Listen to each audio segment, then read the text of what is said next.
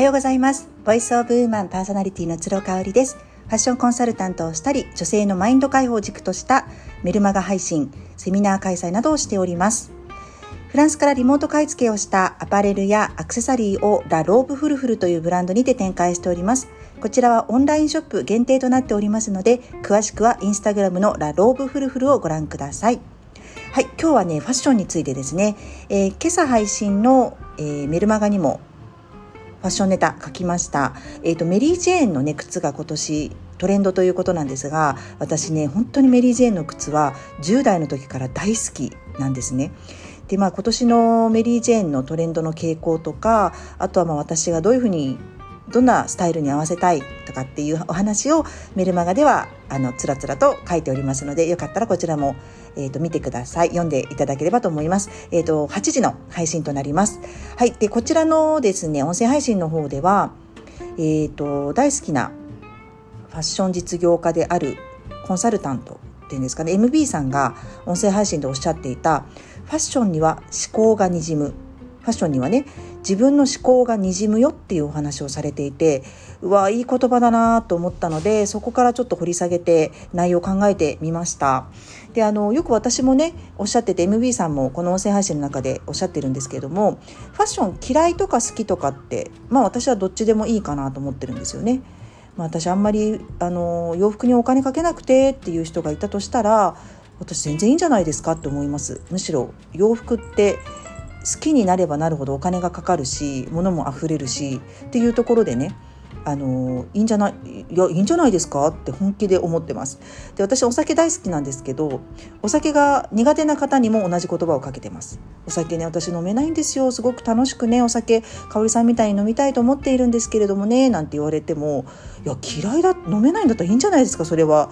ね、それに越したことはないですよってお伝えしてます。何より健康的になるしお金もとにかくかからないので私はお酒が好きな自分ファッションが好きな自分は好きですけれどもでもやっぱりそれを興味が持てない人を全く否定する気はないですね。ただねやっぱりあの MB さんもおっしゃってるように裸で外を歩いてる人はいないわけですよね。特定な民族の方とかあとはヌーディストビーチみたいなそういう特定な場所以外は人はやっぱり裸では外を歩いてはいけませんよね。これだって公然わいせつ罪で捕まってしまう場合もありますよね。うん、であれば皆さんどんな形であれ服をまとって生活をするわけなんです。これはね決してお金をかけたらいいとかハイブランドのものを身につけたらいいっていうことでは決してないことだけはあのご注意くださいね。そうではなくって裸で外を歩くわけではなく何かしらまとうのであればそのまとうものに自分の思考がにじんでいることをもうちょっとこう強く意識してみてはいかがですかっていうことなんですね。そう要はね自分の表現方法の一つとしてファッションを捉えるファッションっていうとやっぱ苦手意識が出てきちゃう方もいると思うので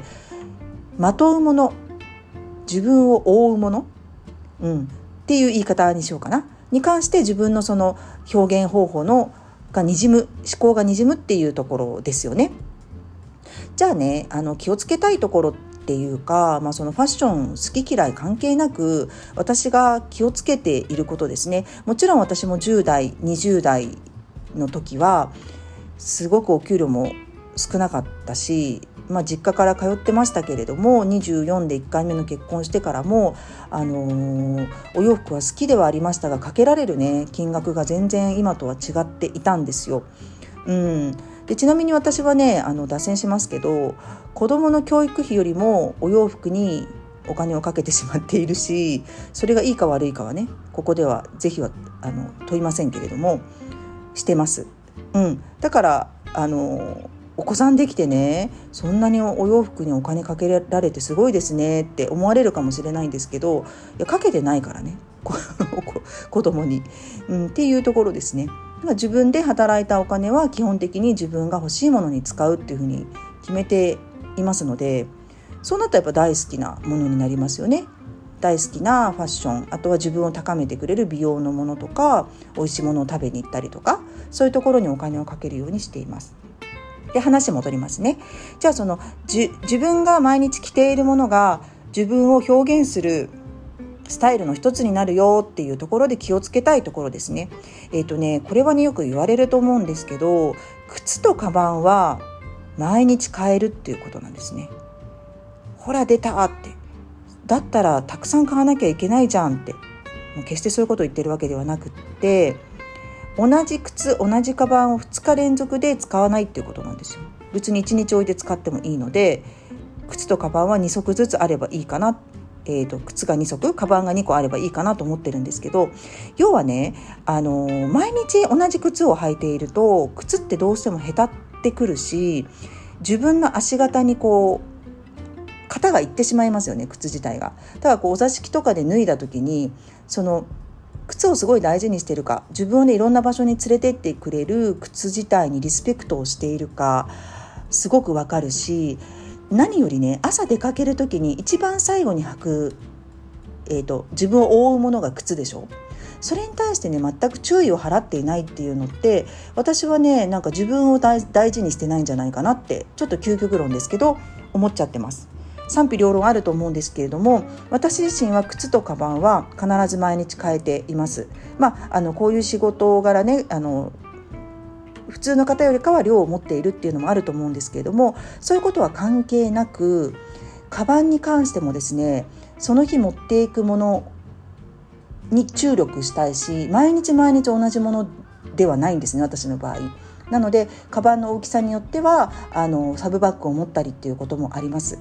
あとは何よりねそのカバンに敬意を払うっていう意味でどんどんどんどんゴミとかが溜まってきちゃってるのにも気づかなくないですか？毎日使っていると。なので通勤用の A4 の A4 が入るバッグを使うのは全然いいんですけれども毎日使うとしても毎日中を掃除してください。これね1分もあればできるんですよね。もうダイニングテーブルにバーッと出してですねで中を掃除するで型がいってないかなって。やっぱりもうあのストラップの部分とかだいぶこう肩にね沿っている部分って負担が負荷がかかってるのでちょっとこうよれてたりとかシワが入っていたりとか何だったらちょっとこう皮がめくれてきちゃってるとかあと底を見たりとかね、うん、あとはやっぱ中ですよね。中になんか食べ物のカスが落ちてないかとかガムのあの紙が落ちてないかとかまあ、今切符はないか。切符はないけれどもそういうなんかレシートの類がたくさん入ってないかどうか、うん、ティッシュティッシュがたくさん入っちゃってないかどうかとかね。そういうのをねチェックするだけでもあのすごく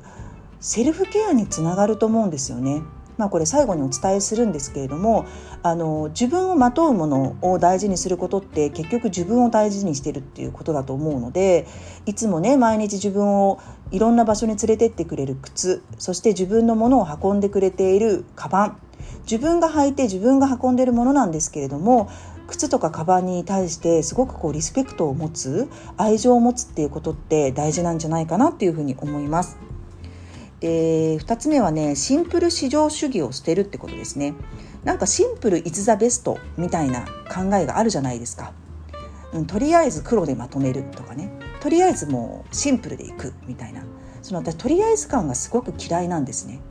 考えて考えてこう自分をまとうものに対して思いを込めてシンプルだったらいいかなと思うんですけどとりあえずシンプルってすごく私は抵抗がある。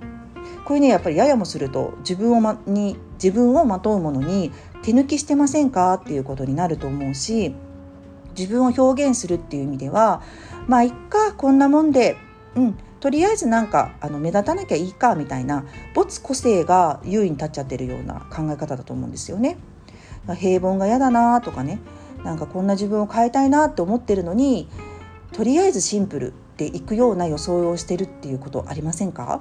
そこからなんか見直されてみてもいいんじゃないかなっていうふうに思いますシンプルのスタイルが好きな方ってたくさんいるのでね私みたいにガチャガチャこう色を入れるっていうのがもう好きじゃないっていう方もたくさんいらっしゃると思うので好きと嫌いでシンプルを分けているわけじゃなくってとりあえず簡単だからとりあえずこうなんかよく見えるからみたいな感じでシンプルをあの選ぶっていうのをやめたいなっていうことですね。で最後なんですけれども、えーと、私ねよく仕事をしてたりとかするとコンサルとかしてたりフリーマーケットでお客様と、ね、接客接客させていただく時に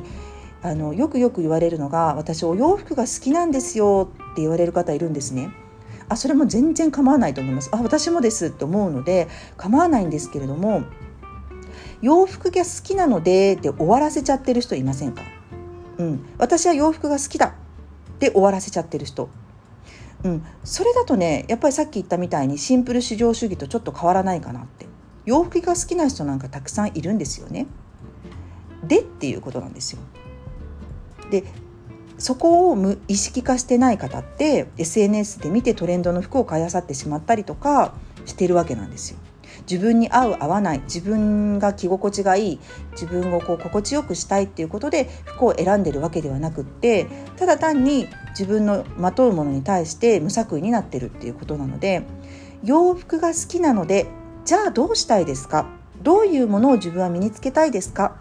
うん、あなた自身がどういう人でどういうものが似合っててどういうものが好きなのか？